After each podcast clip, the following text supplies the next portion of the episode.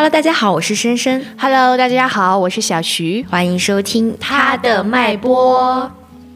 好，新一期。刚刚下班，好累 啊！好累啊，好累，好累。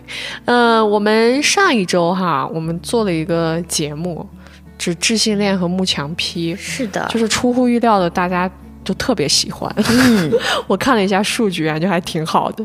然后今天呢，我们的这个开场呢，也是从我们的这个听友投稿开始。嗯，我们群里有一位女孩提了一个这样的问题，她说要不要与男性去讨论女权？嗯，我当时听到这个问题的时候，我就哇，因为这个好像我就是都会都会遇到吧，我觉得。对，我的感觉是这样的，嗯。我觉得不能说是可以或者是不可以吧。嗯，我来说一下，就是跟男性如果去讨论女权的话，你会遇到的一些问题和要注意的点。第一个就是你需要去判断这个男性他是否值得你去说这些话。哎，这个标准是需要有的。像在我的眼里的标准就是，嗯，有的时候有一些东西他真的不需要什么主义，嗯，就是他作为一个人，他是善良的。他就知道这事儿不该发生，是的，对吧？比如说这种女孩在烧烤店被打了的事情，嗯，这就不应该发生。所以说，当如果一个男生他跟你表达说，那他为什么那么晚要出去，或者说他为什么要穿那么少，又再或者是说，那他为什么当时不直接走，还要还手，激怒了另外一个男的，嗯，此类男的你就都不要跟他聊了，嗯，没必要。因为我觉得有一个基本价值判断的男性，在这一刻知道这个东西是错的。是的啊，所以说这个标准很重要。第二个是，我觉得，嗯，女孩要想明白一个事情，就是这个事儿你要付出特别大的教育成本。是的，嗯，在我的观念里啊，纯粹我个人的观念，我觉得女权主义它是由女性的经历以及各种这种学派的东西组成的。那女人的经历这个事情，就确实是只有女人独有的，男人他无法理解。我在群里之前还说过，我说同样的一个恶性事件，一个很好的男孩，他带入的是施暴者，他会觉得这个人为什么要这样去做事情？他不应该打谁，他不应该杀谁，太让他生气了。但是女性面对这个东西，带入的是受害者，也就是说，你的第一反应是恐惧。天啊，我走在路上会不会也被人捅死？男性他不太能理解到你的这个恐惧，是的，那这个恐惧之下催生出来的很多东西，他也不能理解。那么你想，你要让他去明白这个东西，去共感这个东西，确实是要付出很大的时间和成本的。嗯，然后第三个是，我觉得，嗯，你为什么要跟他讨论这个事情，要想明白。如果你是为了，嗯，追求共鸣，比如说朋友之间啊，或者是异性伴侣之间，我能够理解，会希望是说对方能够明白自己，懂得自己，跟自己核心的三观有共鸣，这个很重要。我觉得可以吧，你可以去试着去做这个事情。但如果是说，我们是不是要在女权这件事情里面去争取男人，这个事情我的答案是不需要。我们并不打算从男人身上那里。获得什么？是的，所以我们也不太需要他们的支持。他们想参与女权的话，他们主动参与就好了。嗯，嗯就是这样的一个感觉。是的，我的感觉也是，就是我们可以就是要也不要，就是这个要里面也存在一点，就是我我一直觉得跟男性讨论女权，就是我们。不需要，他需要的也不是教育，他需要的是震慑。嗯就我之前讲过一个事情，我跟我的一个同年龄他在讲说，他身边的他认为女性地位超高了，所有人的那个钱都还是交给他的老婆。那我就是觉得，我如果你看这个时候，如果我跟他愤怒，我跟他生气，我说你看，女性缺那么多的资源、教育资源、工作机会，他会听吗？我就一句过去，我说那你找一个给你花钱的嘛，因为这句话震慑他什么？他让他明白。你如果觉得你还受委屈了，那你请你找一个愿意为你花钱的。那为你花钱这件事情，你也要承担男权对你的反噬。嗯、你能不能承担说你厚着脸皮做所谓的上门女婿？嗯、当然了，对那个人的了解，我非常明白，他一点都受不了。对，所以这句话对他的震慑就是这后面可以引发他的思考。那。至于他到底思考到哪，那就他个人的造化和运气，嗯、我不需要为他这个负责。嗯、就刚才小徐提到教育成本，我也不需要硬要让他觉得我说的就是对的。男人真的感觉不到，对他从小到大的那种教育就是沾光的，他所以他才不会害怕，因为真的没有人会去随便的摸他或者看他。嗯嗯。而且，然后如果说到不要，我就会觉得说，因为我们在听友群里，我记得某一个听友好像有讲过这个事，他觉得如果不去讨论，不和男人讨论，是不是有点圈地自萌？嗯，然后我去查了“圈地自萌”这个意思，好像它还是来自于腐女圈还是什么？对，啊对它的意思就是在自己的小圈子里做让自己开心的事情，自己感兴趣的事情。对对对，对，所以然后这个时候我就迸发了，想起了小时候看过的《西游记》。我觉得“圈地自萌”就是它这个词，这个“圈”字可能好像让大家觉得好像它限制了，嗯，我们好像局限了，我们没有跟外界沟通或者怎样。但是你要明白，圈外是啥？孙悟空都告诉你了，这个圈儿是保护你的，外面是妖魔鬼怪，他要来害你。你有了这个圈儿，你就你在这个圈儿里，他就害不了你。然后你，然后我我我，其实我小时候看这个就很生气，我不知道唐僧是抱着哪一种他。就非要出去。他可能有两种，对，第一种就是觉得我不信你，我认为我看人比较准，我不关心你什么火眼金睛。第二种，他可能觉得没关系，你是火眼金睛，我也可以渡你，哦，是不是有这种 傲慢感？但是我觉得我们女人来说，我们就觉得，哎，不需要了。第一，我们知道外面是妖魔鬼怪；嗯第二。我就刚才小徐说的，我不争取你，我不渡你，我渡自己还渡的来不及。我争取变成人进我这个圈儿。是的，所以就想到这个时候，你就觉得“圈地自萌”这个这个这个词儿也挺好，大家就是是的，本身它的意思就很好啊，它没有一种消极的，就是，哎，我们就在我们的圈儿里安安全全的发展我们自己的东西，多好。嗯嗯嗯嗯，是这样的一个感觉。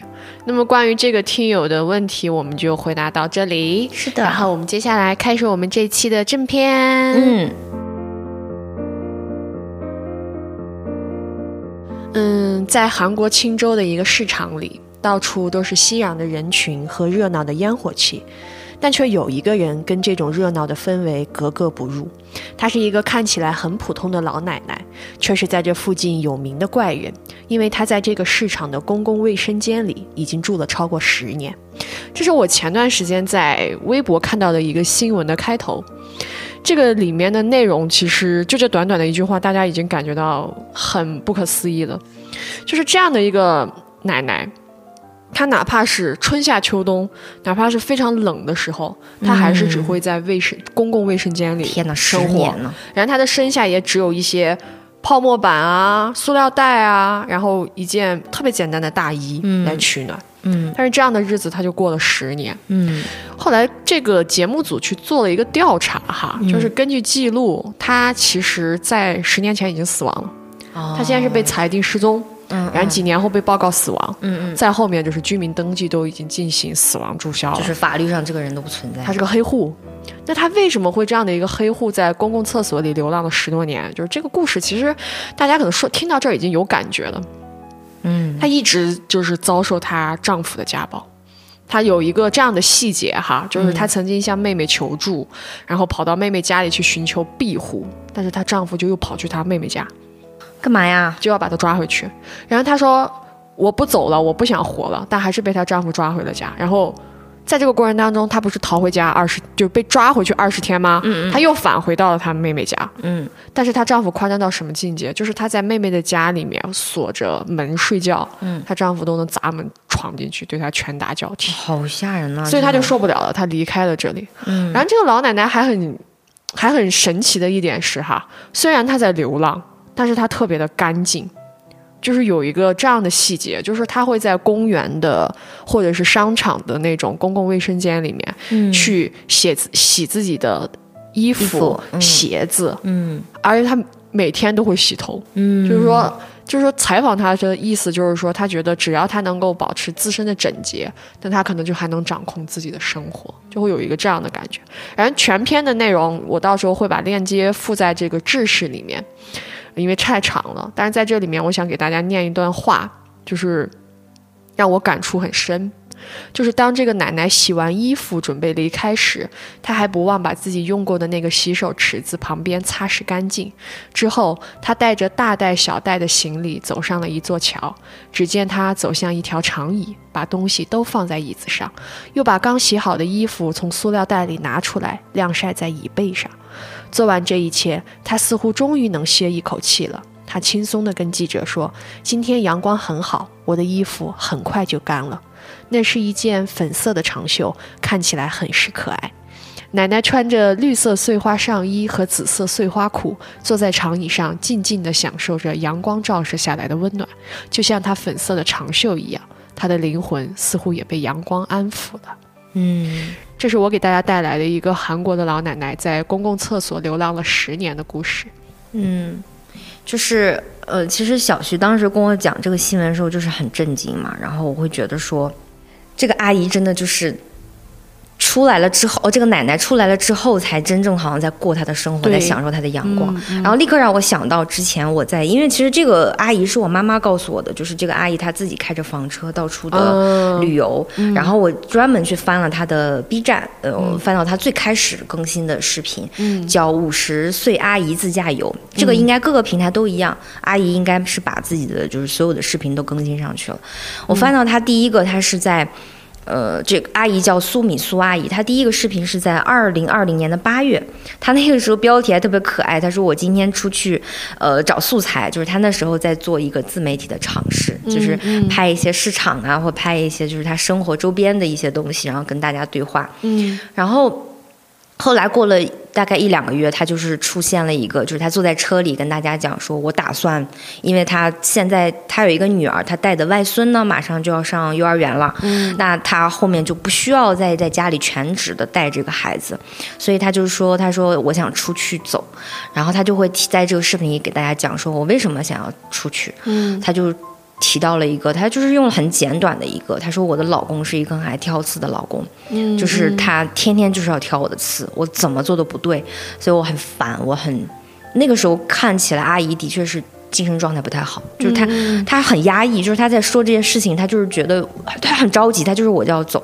她当时开着一个很小的车，是呃她自己花了一万多的首付，女儿给她垫了添了三万多的首付，一个很小的一个两厢的车。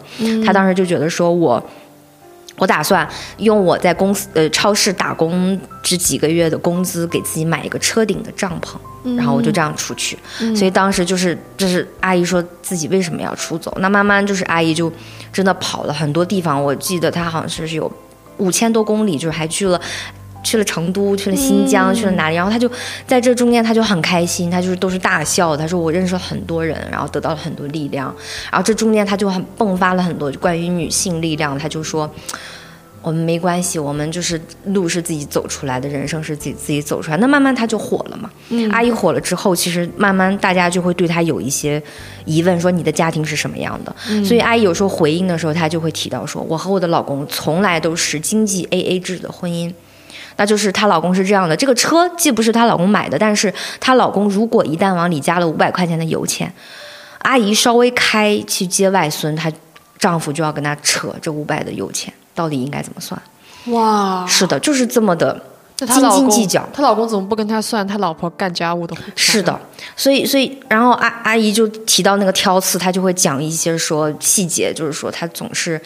我还，他说我还要伺候他，我还要给他做饭，然后在带外孙的时候，我看在外孙的面子上，孩子的面子上，我忍，我不要跟你吵，那我们就这样。那其实他们一直就是没有婚姻状态，然后他又很不幸福。那所有的工作是她在做，她老公其实有四千多的退休金，但是所有的东西都花在自己身上，那肯定还是不够的。所以很多，然后很多时候还要跟他争这五百块钱的油钱，所以阿姨在这个家里是非常的不开心的。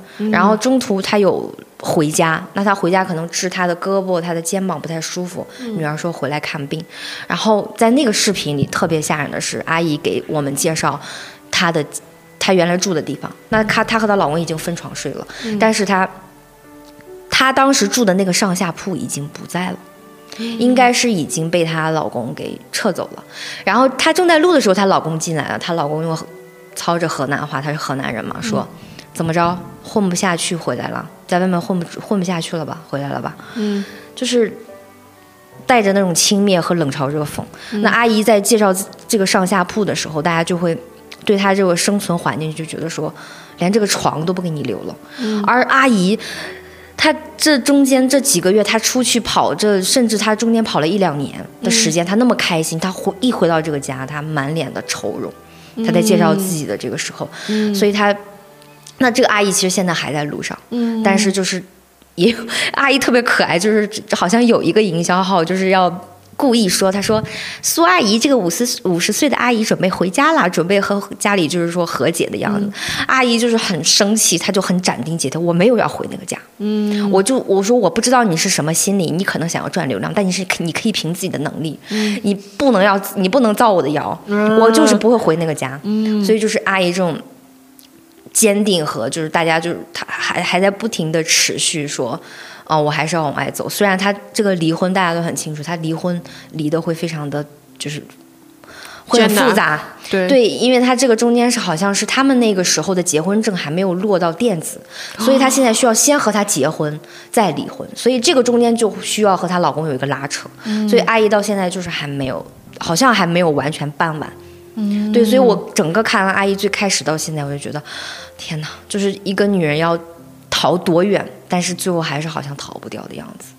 对，今天我们这期节目的开场也跟平常不一样，但是其实从题目就能看出来，我们要聊的就是女人为什么会离家出走。对，我们刚刚已经分享了两个故事了，就是两一个是国外韩国这边的一个阿姨，然后这边深深聊的是我们国内的一个这样的事情。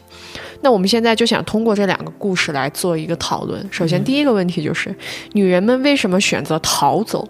而不是离开，嗯嗯，我觉得这两个逃走和离开，我其实我觉得就是一打眼觉得好像挺像的，嗯嗯，但是后来就是比如说我刚才讲的这个苏阿姨，我就会的确是觉得他们他们是物理上的物理距离拉开，他离开了，但他最后发现他可能真的只有逃走，因为他离开的这个成本。是属于，因为这个阿姨，她苏阿姨有提到说，她说我我一开始是很想跟他离婚，女儿也是支持我的，但是我这中间的确会，毕竟我们是那一代的人，然后我们离婚的时候，可能各种社会舆论，就是周边的这种舆论压力就非常大，所以他会觉得说，离婚这个事儿不是那么简单，不是我说我一一直跟你离，包括我刚才提到她，她可能需要先结婚再离婚，那她老公的态度呢，又一直属于是。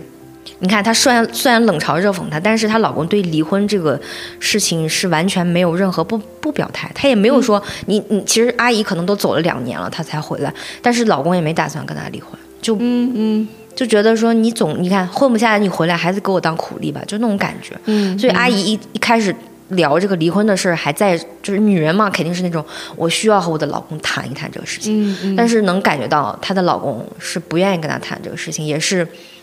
所以这就让我感觉说，他们那一代人就是离婚，就是真正离开，就是跟这个人割离的这种成本非常之大。对，而这个男人，那再扩大一点，父权，他们就很不愿意放手，因为他们是受益者。是的，就是前两天听友群里大家在讲，在讨热烈讨论这个，就是家庭是奴隶制的最小单位。嗯，所以我就感觉就是说。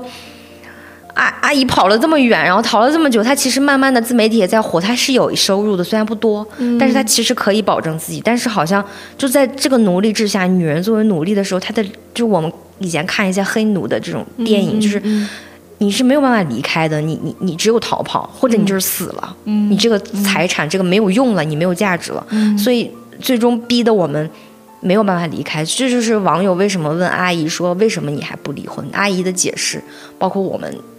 知道他的真实情况，才发现他不是不想离，他只能逃跑，他只能去自驾游，来先先先让自己生活开心起来。嗯嗯嗯。其实我对这个事情有一个我个人的亲身经历，虽然我不是离婚，嗯嗯，但是很有意思。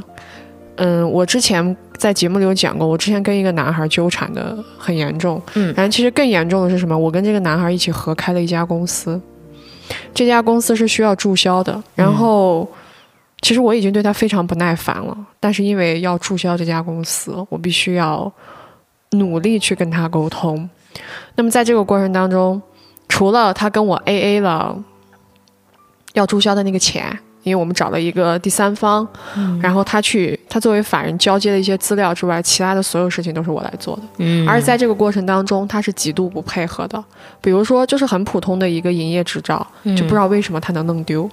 啊，就是这个共同点，就拖，就硬给你拖，他就是这样使劲的拖。其实我觉得还比较搞笑是什么？就是婚姻里嘛，至少知道，至少这个男的是既得利益者。但是在这个事情嘛，如果拖下去对我俩都不好。但是我不明白他为什么要拖。对，然后他又一直在拖。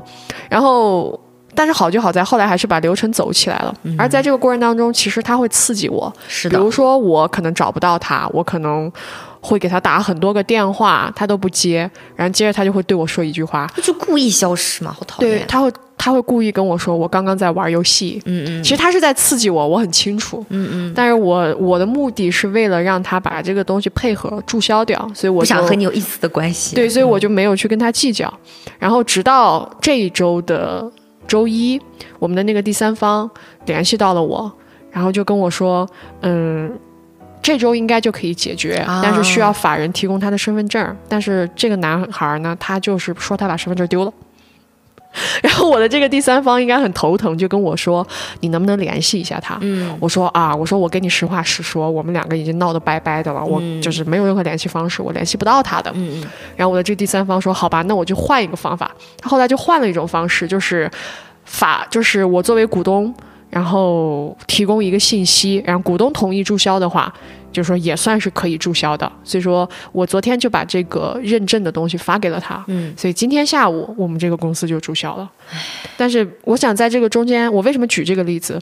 从年前，从今年年头到现在，我的心里面一直都很难受。是的，虽然我跟这个男的甚至都没有任何的联系，但是我一直都很难受。是的，就那种感觉，就是你只有把这个关系真正的断掉，你才有可能获得自由。对，所以我觉得可能说，为什么女人会选择逃走而不是离开？像我的这个事情的话，它确实法律上是可以保障我的，也有很多第三方来帮助我、协助我，哪怕你本人去不了。所以说。我在得到了很多帮助的情况下，哪怕另外一方他不配合，嗯，这个事情也是可以解决的。我们也没有这种所谓的第三方啊，比如说妇女协会，对，他也没有办法去帮助这些出走的女人啊。为什么这些女的在在像流浪一样？是的，这个就很神奇吧。第三个是女人没有武器啊，嗯，你有什么武器？对，你是可以威胁到她吗？是的，不行，就是这个武器是带引号的，这个都不行吧？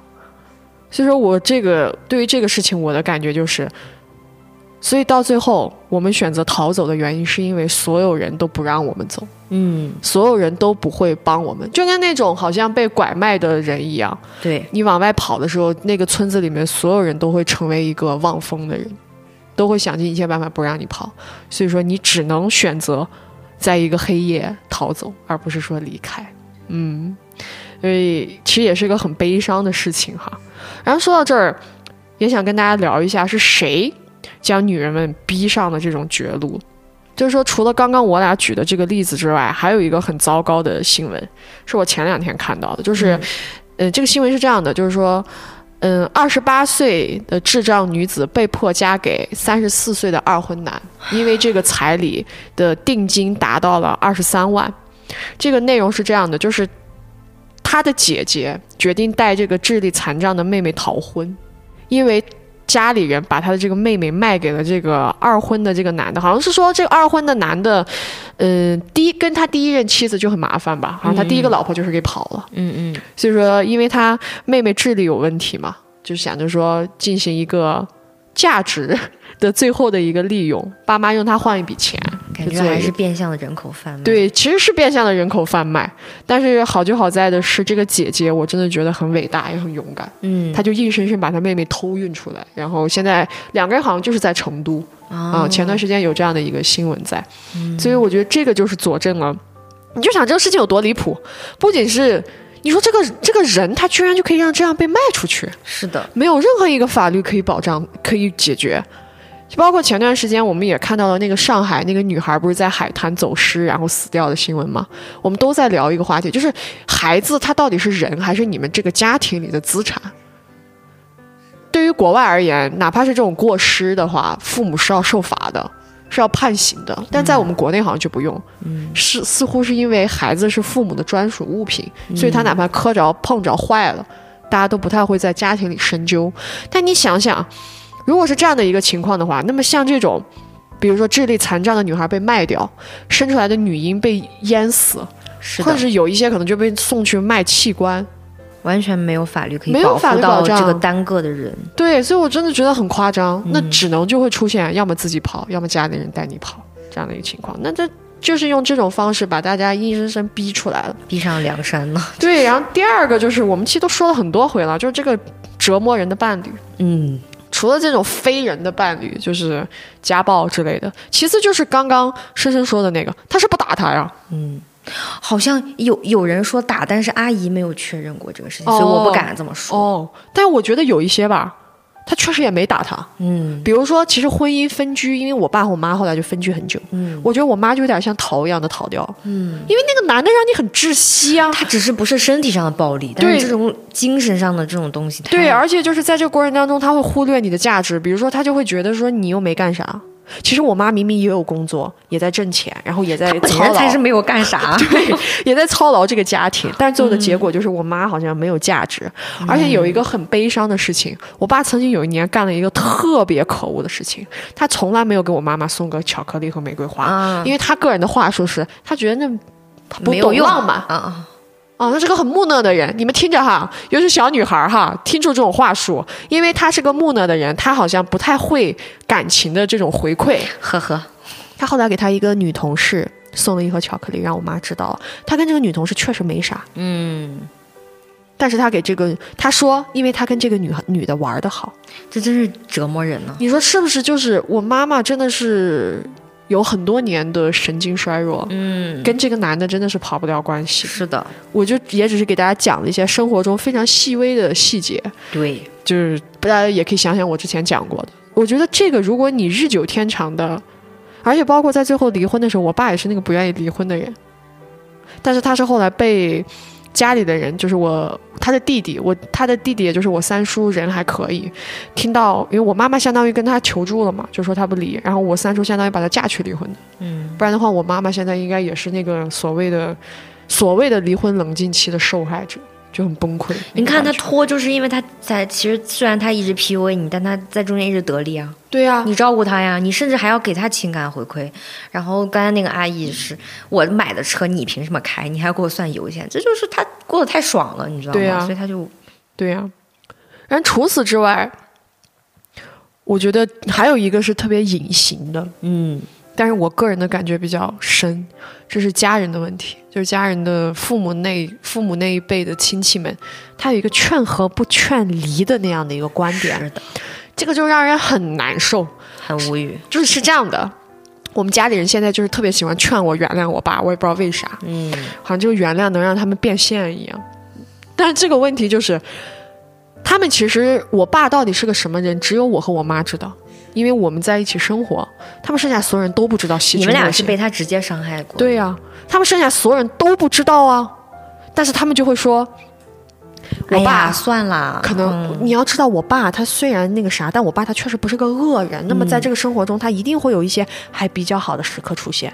但大家真的就是要让我们用这个比较好的时刻，然后就是完全原谅他。完全。我说天哪！我说凭什么？你们为什么要在这里逼迫我和我妈？嗯，就其实是一种逼迫了，是的，只是说他们可能没感觉到。但大家确实也不是一个坏心，因为大家觉得恨一个人好累啊，希望我俩放下。但是我想说的是，放下对我俩太难。太累了。对，我妈哦，以前哦，恨并不累。永远啊都会跟就是姐姐妹妹们站在一起，但只有在这件事情上跟我站站在一起对，跟嗯我非常坚定的站在一起，就说太清楚了。对，就是说你说的对。他们根本就不知道，只有我俩知道。我说对吧？我说所以说你不用去管那个东西。是的，这就是这个家人真的是这样。其实我我我就是小小徐，我们俩不止一次谈过这个问题。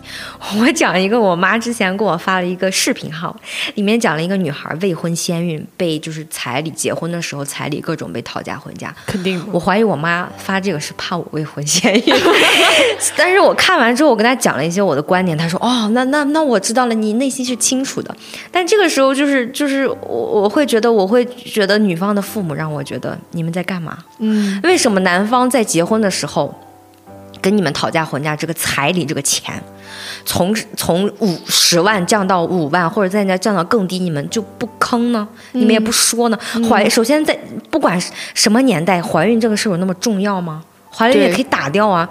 你们对我们的这个亲是好，如果你们说彩礼真的不不意味着什么，那是呀，彩礼不意味着什么，那这十十万块钱为什么就不能给我？他为啥就要讨价还价？对呀、他这么不重要，这个钱这么不重要，你们家有为什么不能给我们呢？你硬要给我，甚至有的还到一万，我都听说。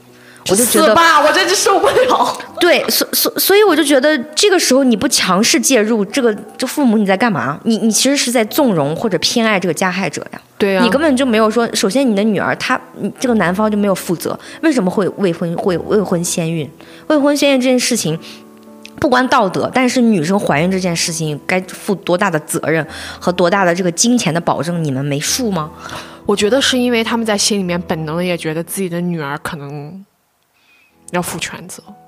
呃对，然后他又会觉得，那反正都要结婚了，就这吧，对，就那种感觉。万一他要是这次结不了，他之后咋办？哎那就是些鬼魔丑眼的想法。哎，是的，所以这个时候你就会觉得天哪，而而而且这个时候有的人就可能来说，哎呀，那就是大家不要想就是要公平嘛，那就是就彩礼这个事情，大家就商有商有量呗。谁给你公平？你跟我，你跟我能生孩子，一人生一半，我给你对公，平。所所以我们经常就在讲这个这个这个，我们多么需要矫枉过正，在这个里面，女生就是弱势的。我为什么会未婚先孕？我要怀这个孕，要生这个孩子，你又不用受这个痛。对，明明是我俩在一起做爱啊，为什么只有后果是我在承担啊？然后还要姓你的姓，哦，想都不要想，真的是。所以这个事情就不要给我讲公平，就不要给我讲要和气的谈，这个没有办法和气。没有办法，嗯，对，然后还有还讲到这个事情，你知道，就是苏阿姨这件事情，我就是觉得，唉，这个社会有的时候真的是坏透了。大家就是有有一堆子认为自己掌握了真理的网友，嗯，就是我刚才讲这个，大家问他为什么离婚，你看我这个语气，为什么离婚？这个是平静的，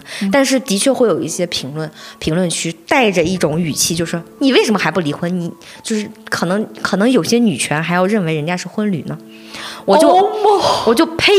就这个时候，我就觉得你们真的是在犯贱。是的，你们在还是在要求女人，所以阿姨在解释说我为什么没有离婚的时候，你们就听着，这的确是她的真实情况，对。因为她要先结婚再离婚。你有没有想过，如果我一旦跟这个男的又领了结婚证，他又不跟我离婚，这是我们刚才说的，男人就是会拖呀，他就是嗯既得利益者，他根本不愿意放开这个奴隶啊，他不愿意啊，嗯。所以最终就是，而且还有一些网友就会觉得。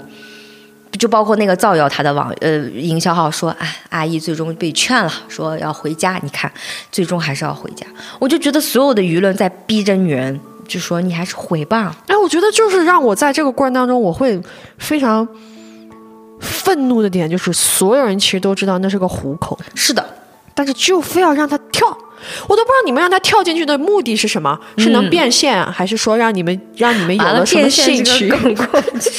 还是能够让你们觉得有什么趣味？嗯嗯，就是那种人家楼上跳楼的，你们非要在底下说你跳呗，是的，这种感觉吗？是的。其实就像我们刚才讲了这么多，其实说实话，家真的才是女人的绝路，好吗？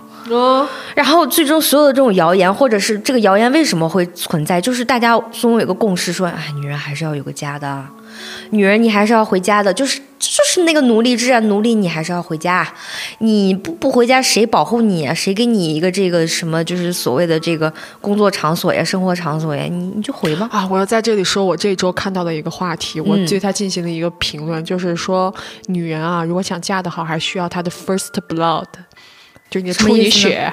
你是你得是个处女，然后就说说，然后有有一个人就是说，一定要学女孩一定要学的聪明一点，不啊，他就说了一堆，就是一副男人写的吧？哦，嗯，是的。哦然后我就在底下对他进行了一个评论，我说哦，我明白了，听懂了，原来是这个意思。但是我有一个疑问，嗯，就是女人如果不结婚，会在大马路上被车撞死吗？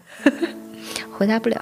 就是他的整体的感觉就是，你们女人如果不结不结婚，倒八我只是不跟我们男人结婚，倒八辈子血没有。哦然后我就觉得，我说真是说的特别的好，你们男人好在乎这个处女血啊，但是我不在乎，那算了，我们不要粘在一起，真的是是，那感觉就很有意思。对，OK，那说到这儿，我们来聊一下第三个话题哈。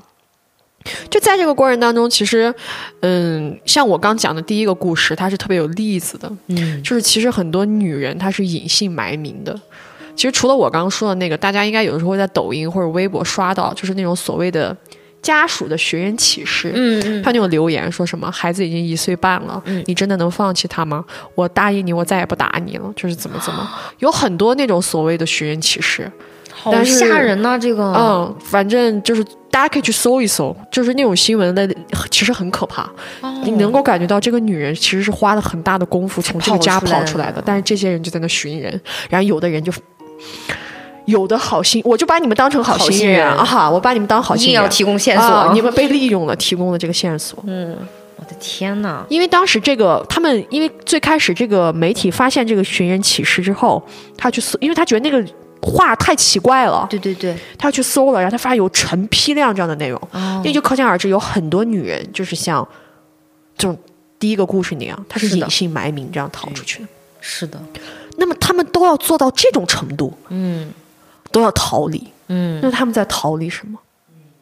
这个感觉是不是就觉得，我有一个这样的，我就想我在做这个题的时候，我想起一个我之前看过的一个日本的一个内容，嗯，日本有一个搬家业务，它是专门为被家暴的女性，我好像看过类似的。嗯，就是他不会就是说像一般的那种搬家业务业务啊，你来了啊，下来吧，他会选一个时间点，非常规的跑吗？对，就是首先他会指导你最少量的带上你最需要的东西，天哪！这是第一个点。嗯。然后第二个点就是他会帮你找找到一个下家，就这个下家可能就是说你的一个暂时的过渡地。对，嗯，然后第三个就是他会去研究你父亲，就是不是你父亲，家里的这个。你家里人吧，就父亲、丈夫这些人对你施暴的这些人，他的行为行就是作息啊那种，然后他会选择在一个他不在的时间里把你偷偷运走，然后也也大概给你一个指导，保证你先不会被他们找对，到，先不被抓到。其实这个是一个特别公益的一个服务，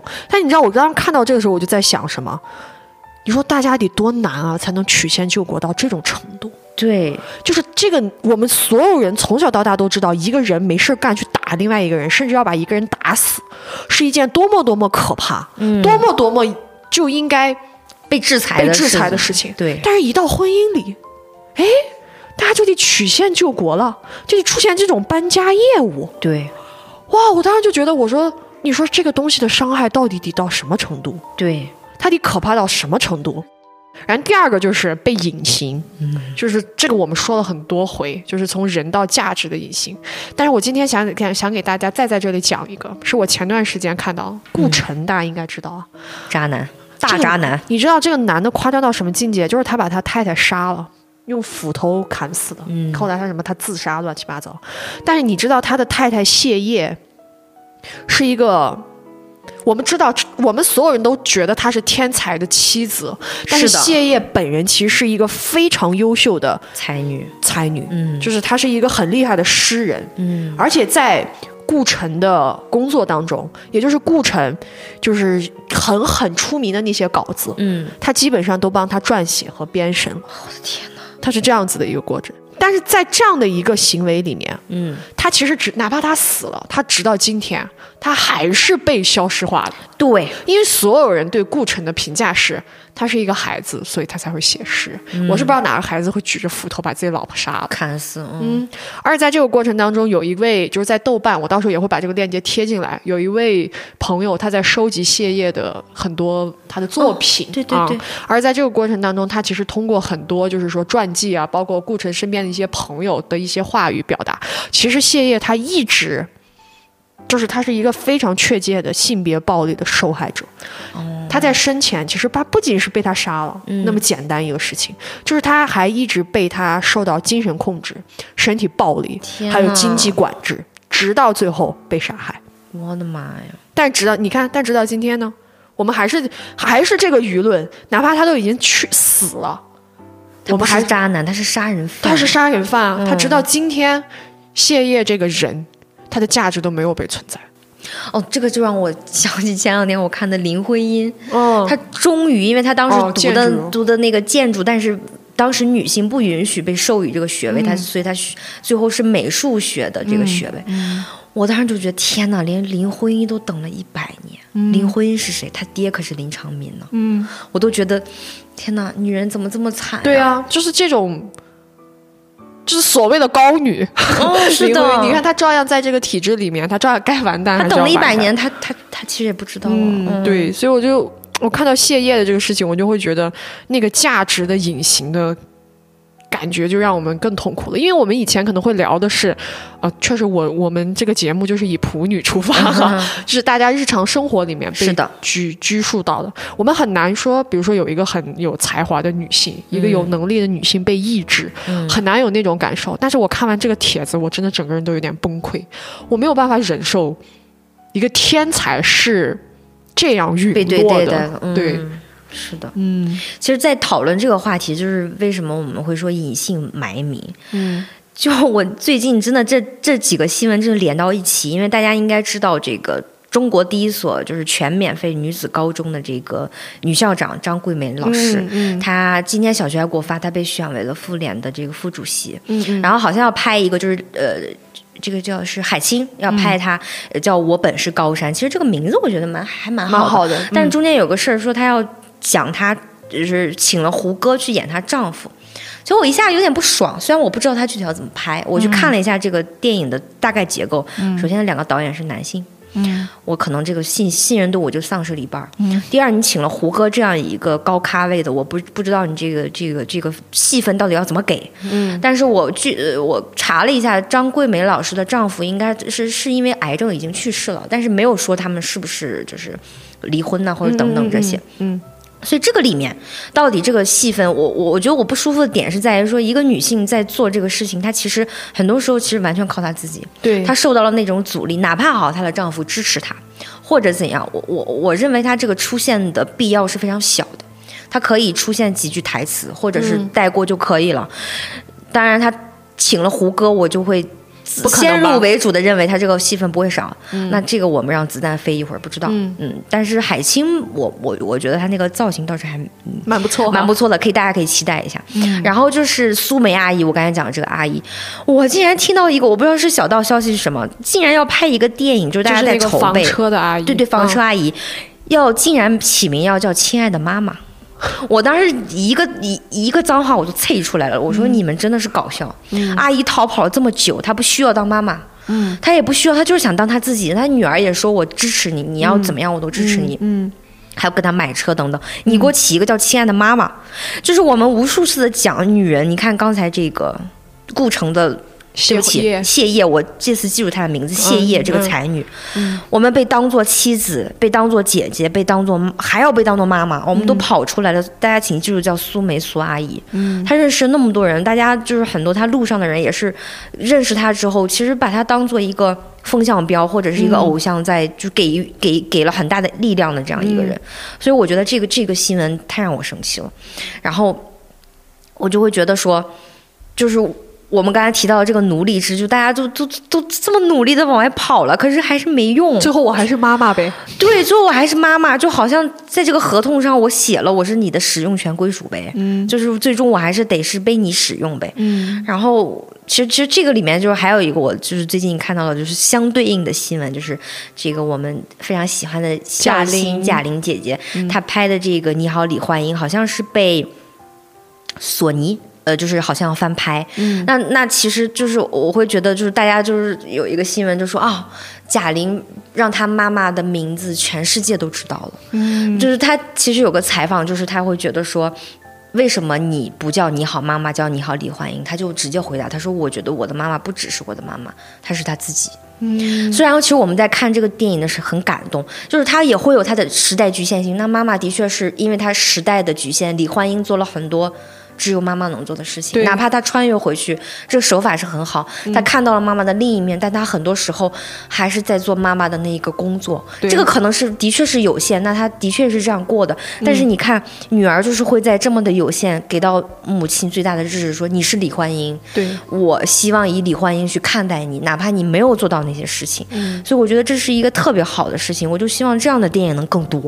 所以我听到前面两个我超生气，哎呀哎，小是啊雨都哭哭了。对，因为我觉得当时《你好，李焕英》其实给我的震撼还挺大的，因为我已经对中国的电影就失望了非常久。因为我当时看《你好，李焕英》的时候，我还挺纳闷儿，我说李焕英是谁呀、嗯，对我当时还挺纳闷儿的。对，后来我才看完，我才知道原来李焕英是贾玲的母亲。嗯我当时就是一种作为女人的那种感动，就是啊，她给了我这个表达的东西。而其实你看他起这个名字，我觉得还是有一定风险的。对，制作方一定会说你叫你好妈妈是不是更上口啊？说更或者怎么样？因为李焕英毕竟只是一个普通的人，对大家可能没有那个共鸣。对，但是我觉得这就是制作方因为都是男的为主的问题，大家会觉得你好妈妈。其实这部电影它是一个，虽然它面向所有人吧，但是我觉得它更面向女儿和妈妈这一波人的关系。是的，是的，那么对于女儿和妈妈，其实更有关、更有共鸣的东西是，我的妈妈不仅是我的妈妈这件事情。对，那说到这儿，我们刚刚也聊了，就是说大家在逃离什么？一个是无法控制的伤害，一个是这种很可怕的隐隐形。形就是这种隐形是，哪怕你再逃离、再逃离，最后还是有被拽回去的可能的。是的，所以说，大家似乎觉得只有像哪吒那样，把我身上的血肉还给你，所以我就会觉得说，可能我们要像哪吒那样，嗯把身上的血肉全部还给父母。才能做回我们那个对，才能做回我们自己。所以说啊，说到这，稍微推荐一下，其实我们的这个哪吒闹海这个故事是非常厉害的一个故事，大家可以再去多看一看。嗯嗯，然后我们来聊下一个话题，我不要哭哭啦。这个话题就是来聊一些实际的、很实际的东西了。社会是如何看待离家出走的女人们的？嗯，哎呀，我觉得反正我就是看这个苏梅苏阿姨啊，真的就是大家都很支持她，但是我觉得就是逃脱不了，就是逃脱不掉的一个是你真没办法帮助她。就是只有一个支持，哎，你好棒，你坚持下去。但其实最终坚持，你你你第一眼不会给他捐钱，你你要不咱买买，我不知道阿姨有没有卖货啊？对不起，对不起，我这个没了解到。就是如果有的话，我们会去买，嗯支持一下阿姨。就是，然后这中间就会有有一些网友，就我刚才讲的，他就要要求你，阿姨，你快离婚呀！你快离婚呀！我就觉得天呐，你们真的是看戏的，对，你们是看戏的，而且你们就是很单纯，这就是为什么很多时候我们在说的时候，有一些女权的，在这个这个它不叫女权啊，你们自称女权就算了，就非要说人家是婚驴。我觉得有些时候婚驴真的是分情况，对你就像苏阿姨，她怎么就是婚驴呢？不知他道。对她就没有办法，她是目前还没有办法。所以这些人，如果你要求所有的女人是在历时三刻立刻要割席，把自己摘清楚，或者是我就立马离婚，其对，我觉得这个思维特别的好，就是如果能要求到自己身上就更对，而且就是我觉得你劝劝自己，你不叫女权。我觉得女权一直以来，我们我们其实之前提到过很多次，我觉得女权别太要求女人，嗯，特别是这样的女性，她已经你看，我们都讲了这么多，她多努力在出逃啊，你就不要再那么多逼话了。而且我觉得女权有的时候是这样子的，我能够理解。就我们还要说回 Lisa 这个事情，就是 Lisa 她的个人行为哈，嗯，嗯，我觉得没啥可说的，因为我看她后来的话，她自己确实状态挺好，嗯但是这个行为肯定是在女权社会里要被批评的，是的，这是一个要被批评的事事情。是的但是我们是批评，不是辱骂。对那就也就是说，其实不是说要找你 Lisa 的事儿，对，而是说哦，你看 Lisa，你们这一类，或者哎是我们都是女性嘛，哎我们都是这一类人。其实这个嗯行为可能真正最后导致的结果是会伤害到谁？会伤害到谁？因为不是说 Lisa 你个 你哥对，是的，你哥、不是那种啊，对吧？要要分清楚这种批评，是吧？然后我哎不知道咋，今天就特别巧，我在做这个选题的时候，居然就接受到一个这样的推送，嗯，就是为什么看不到女流浪汉？是的，我就点进去了这个推送，嗯就是为什么我们会看不到女流浪汉？嗯我就点进去了这个推送，就是有很多评论区都在说，他们以前可能在家的附近有一个女流浪汉，嗯。然后有一个可能精神有问题的女流浪汉，过了没多久就看她肚子大，是的，然后又或者是说自己村里面说某一个男的突然多了一个老婆，嗯这老婆好像精神有问题，是的，而且就是你提到这儿，就是我我也我其实也看这个题也在思考这个问题：流浪的男人和女人有什么区别？就我感觉，你看，流浪的女人是没有归属地的。对，你看流浪汉，其实说实话，他流浪的男人，他其实比如说，他就睡在大街上，然后会有人给他饭，给他钱，他只要乞讨，他就能活着。但是有人会搞得到搞大他的肚子吗？不会有人会把他捉回去当自己的奴隶吗？就是这不是像女人一样这样的奴隶吗？给他生孩子，给他制造这样的价值，满足他的性欲和各种欲望。只有女人是没有这样的归属地的，也没有任何人去帮助他们。对，所以说看似好像很可怜的底层男性，他还是拥有高于高于女性。对压榨和享用女人的权利。我就觉得这个让我觉得特别可怕。太崩溃了。对，然后说到这，还说一个第三个，这个性交易。嗯这个性交易，我想聊一个另外一种离家出走的，是那种年轻的女孩儿。嗯她主要是跟父母产生的问题，嗯，所以说她在很小的年纪就离开了这个家。对，我看的是一个日本的纪录片，我嗯之后我也把这个纪录片附在里面。他采访了一个十八岁的女孩儿，就这个女孩离开了她的家庭之后，她为了能够活下来，就在这个过程当中，会有很多男性会用一种真的就是一个毒药，嗯但外面裹了一层糖，嗯，就是怎么样？你让他们又很小，就会被这个东西蒙蔽，是的，然后到最后就发现，其实这是一场性交易。是的然，后第一次的时候他是上当受骗的，第二次、第三次的时候，其实他破罐子破摔了。为什么？因为他没有办法，因为他宁可这样，他不想回到这个家里。这是一个让他生存下去的办法。对，这是一个让他生存下去的办法。然后我就在想，我说那到底是这个我们女性有这么多的问题，离不了婚的，嗯。家暴有家暴业有这种搬家业务的，嗯。这种年纪大的女性离开之后只能睡在公共厕所的，年纪小的女孩只能用性交来保存自己活下去的。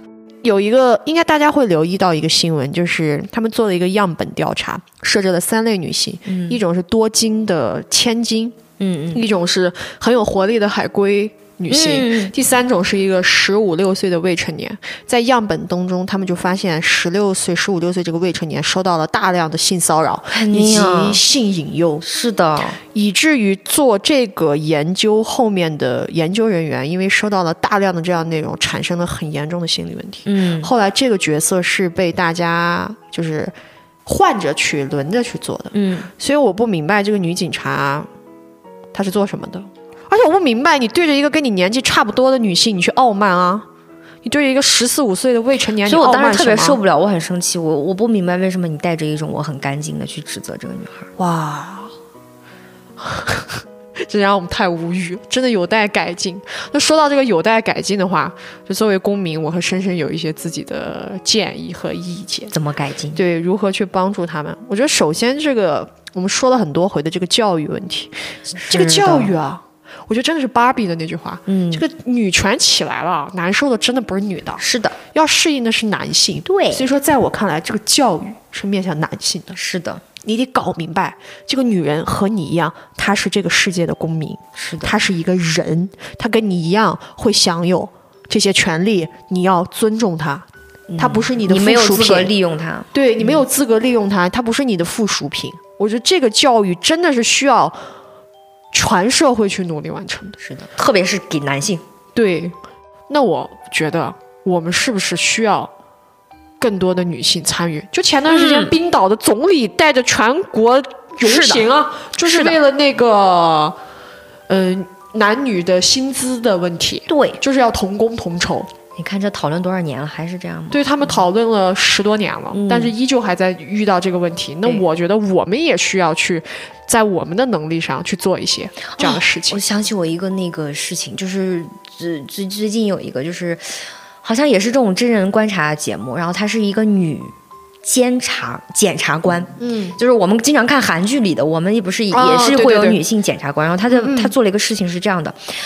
呃，他帮助一个女性，好像因为他的这个女性遇到了一个男的，就是会威胁她，啊比如说还拿了刀，准备要说我要去杀你。哦，那平常这可能就甚至我觉得有的啊，男性警察你们可能都不立案，嗯。或者是也没有所谓，但是这个女性就利用我们的法案，嗯，把这个男性给制裁了，把他关了一一年多。就是他是一个未实施犯罪这种事情，因为他没有实施，但是他有预谋的实施，那这个就是要被判罪。你看，只有女性是能体察到的。对，我要帮助他说这个你，要不然就是物理上的限制，让他住进去，让他教育说你不能这样做。嗯嗯嗯，所以你看，就是刚才小徐说的这个高位，包括这个制度里面，多么需要女性的力量去嗯嗯给我们不不断的进步这个事情。就大家一定要相信一个东西，人到最后是靠自己的。是的，我是为什么说女权并不需要男人？对，我们只需要我们自己去争取一些东西，嗯就是大家各如果说是有能力的人，就去做更有能力的事情。对，如果像咱这种普通人，我觉得就是互相帮助，嗯呃自己把自己的事情处理好。对，哎，我们的这个，哎，说到这感觉像打广告一样，但是确实，我们有一个听友群，就是听友群里面大家真的聊得都很开心。欢迎大家加入。嗯，有很多听友在这个群里面讲我自己的一些问题和疑惑，我看大家都讨论的挺好的。我们就是自卖自夸，我们的氛围可好了。确实，对，而且其实就是刚刚我们讲到这个，就是你看，这个你看，就是真的是个人及政治。比如说，有的女孩，你可能你现在在金融行业，你可能现在在呃法律行业，你刚刚在各种医医医医学行业，你在各种行业，就是你你你发现没有，就各个行业很需要女性主义的力量。嗯，然后女性一旦受到了这样的教育，她明白说，我不仅是在帮助远方的女性，其实我是在帮助我自己。对，会团结起来。对，会团结起来，然后慢慢这个事情的确会越来越好。虽然它可能我我们需要放长远一点，可能近期我们会觉得说，哦，法律制度不是我们能个人改变的，对但是这个的确是我们不断在努力，就是会。不断变好的，嗯。然后还有一个我的感受就是，就是我们我开头讲的，我们这个 圈圈外既然既然是父权，那我们就建母系呀、对，就是我觉得母系这个事儿，我们之前也听提到海马星球这个母系，他想要他他的标语 slogan 后语就是构建母系社会。嗯。他就会觉得说，我我的确也觉得，就我们除了需要有很多时间精力去抵抗父权已经给带给我们的影响或者压迫，那。考虑一下我们母系是什么样的，我觉得大家其实都是都是可以去思考这个问题的。我们可能后后面也会做一期关于这个，跟大家一起去探讨这个。嗯，而大家不用觉得母系离自己很远，比如是的说现在我们这个社群，嗯，它里面就都基本都是女孩嘛，对，男的应该也不会发言，所以基本上它是一个很典型的全女社群。是的，我的感觉其实还蛮好的。是的，嗯。所以我就，所以我就觉得说，我们才不是圈地自萌。虽然圈地自萌这也没啥，这没啥坏，但是我们就是在破土重建，好吗？对我们在重建我们的家园，我们就是母系家族。嗯，而关于这个，我确实有一个论点，因为我们之前不是讲过一个我们去一个艺术沙龙遇到的一些问题，嗯那里面有一个女孩，她就一直在不停的跟我强调，我觉得我不是女性艺术家，嗯嗯，我不是在做女性艺术，我就是在做人的艺术。那个女孩特可爱。然后我后来就说了这样的一句话，我说，我就想做女性艺术。是的，就世界上有男性艺术，有那么多艺术，为啥就不能存在一个女性艺术？我就专精做女性艺术，对。对吧？女性主义的艺术是可以的吧？我觉得。所以你看，就是是我们的名字啊，我们点他的脉搏，跟男人没关系。那么，其实今天这期节目我们做的时候哈、还是比较，嗯，有压力的，因为我们这个题目出来的瞬间，我跟深深就会觉得估计会比较痛苦。聊起来会痛苦。嗯，对。但是现在聊到今天的话，聊到现在，我们觉得其实还好吧。是的，嗯，但是也给大家带来了一些可能你们没有看到的新闻和一些新的观点。那么我们今天这期节目就到这里啦，我们下期再见，拜拜。